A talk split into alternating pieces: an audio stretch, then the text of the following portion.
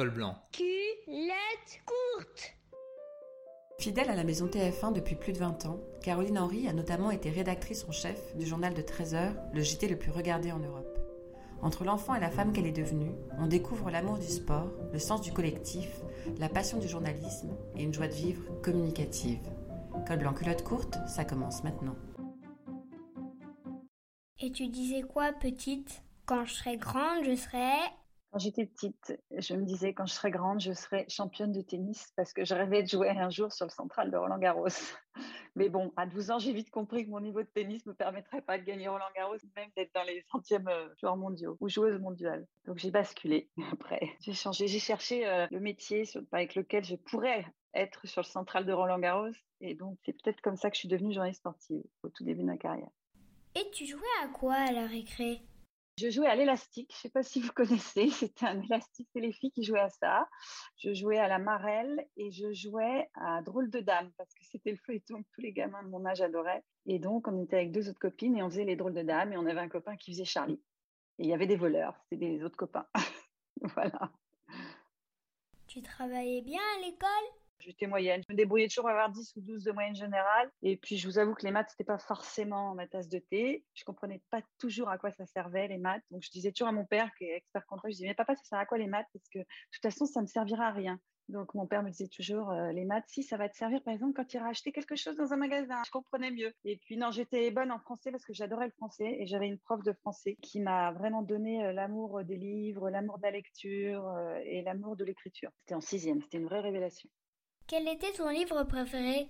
J'adorais les aventures du Club des Cinq et des Six Compagnons. Je m'imaginais que j'étais, euh, je crois qu'elle s'appelait Claude, la jeune du bouquin, et qu'elle avait un chien qui s'appelait Dagobert. Et alors là, je m'imaginais que j'étais Claude avec Dagobert, parce que je rêvais d'avoir un chien. Donc voilà, et j'ai dévoré toutes les aventures du Club des Cinq. Avais-tu une héroïne ou un héros qui te faisait rêver? Ceux qui m'ont toujours fait rêver, c'est les sportifs. La première grande émotion que j'ai eue en regardant la télé, notamment, c'est la victoire de Yannick Noah en 83. Depuis, tous les sportifs qui se surpassent, qui vont au-delà de leur capacité, qui, qui, arrivent à se transcender sur des événements, tout ça, ça me fait rêver. Et donc, euh, de rencontrer des Noah, des Zidane, euh, des, Teddy Riner, Parker, c'est à chaque fois que je le faisais, là, pendant 20 ans, j'étais jamais blasée parce que ces, ces gens-là m'ont toujours fait rêver et je suis tellement admirative de ce parcours parce qu'il faut tellement se faire mal, même physiquement, pour arriver à ce qu'ils font, que c'est quelque chose que j'admire énormément. Et, de, cette capacité qu'ils ont à embarquer un pays, une population dans toute sa particularité, sa diversité. Et je trouve que les sportifs ont un rôle formidable dans, dans, ce créneau-là. Et c'est quoi ton métier? J'ai été rédactrice en chef du Trésor de septembre à la fin de la Coupe du Monde 2018 jusqu'à juin 2021. C'est un boulot passionnant, mais qui est euh, hyper prenant et hyper stressant parce que vous d'abord vous portez le travail de toute une rédaction, donc faut pas se tromper. Vous validez les sujets, donc faut aussi avoir connaissance de l'actualité, une connaissance pointue pour, euh, pour, voir les erreurs, parce qu'il y en a de temps en temps, hein, qui passe à l'antenne et de votre responsabilité en tant que rédacteur en chef. Donc tout ça euh, faisait que la pression était assez lourde, mais passionnant parce que travailler avec un présentateur qui a euh, tenu son journal pendant 33 ans eh bien, ça reste une école. Jean-Pierre Pernaud m'a appris beaucoup de choses, euh, même quand j'étais euh, journaliste sportif, puisque j'ai fait beaucoup, beaucoup de, directs euh, et de pages spéciales avec lui, notamment sur la Coupe du Monde et sur les Jeux Olympiques. Et là, dans le rôle de rédactrice en chef, bah, j'ai encore appris plein d'autres choses. Comment gérer aussi une grande équipe, une grande rédaction. C'est assez passionnant aussi parce que c'est pas le même rapport avec les chefs de service, avec les journalistes et aussi avec la direction, puisque vous êtes en lien direct avec la direction, parce qu'il y a quand même une audience à tenir euh, des objectifs très précis à mener. Euh, donc tout ça faisait que j'entrais dans un monde que je ne connaissais pas jusqu'à présent et qui était très très très intéressant.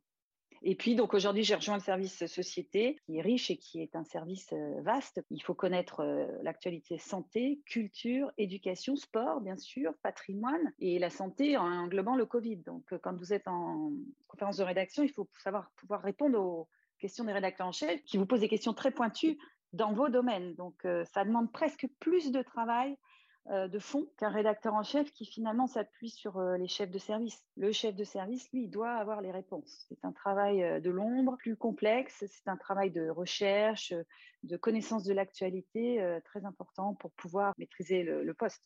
Qu'est-ce qui te rend fier dans ton travail? Moi, je suis fière de faire mon métier parce que je, aujourd'hui, j'ai pas renié les valeurs qui sont les miennes pour faire ce métier. Elles sont toujours là, bien ancrées, et elles resteront où elles sont parce que j'en ai besoin. C'est ce qui fait ce que je suis. Donc, je suis contente d'avoir pu faire mon métier et arriver là où j'en suis en emportant haut et fort ces valeurs qui sont le travail, la solidarité, l'amitié, la bienveillance.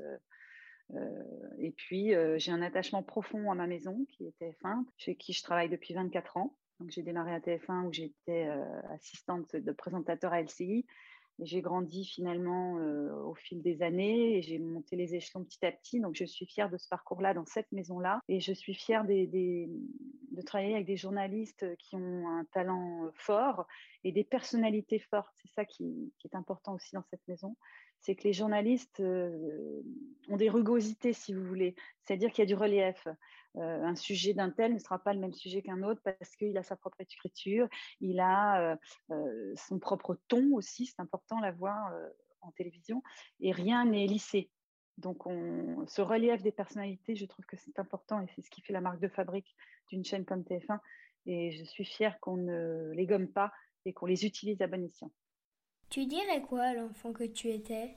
Faire ce, ce que tu as envie de faire, parce que la vie est trop courte pour pouvoir pour s'embêter à faire des choses qu'on n'a pas envie de faire et que de faire le métier qu'il aime, pas en déroger parce qu'après il vaut mieux vivre avec des regrets qu'avec des remords. Il faut pas euh, transiger sur ses valeurs, sur l'éducation qu'on t'a donnée, c'est ce qui te permettra d'arriver là où tu veux être. Si tu as des valeurs fortes, un socle familial solide, euh, il peut rien t'arriver tu seras toujours entouré, tu seras jamais seul. Tu peux traverser des tempêtes, tu peux traverser des épreuves professionnelles, tu te relèveras toujours parce que c'est ce qui fera que tu auras une bouille sur laquelle t'accrocher en fait.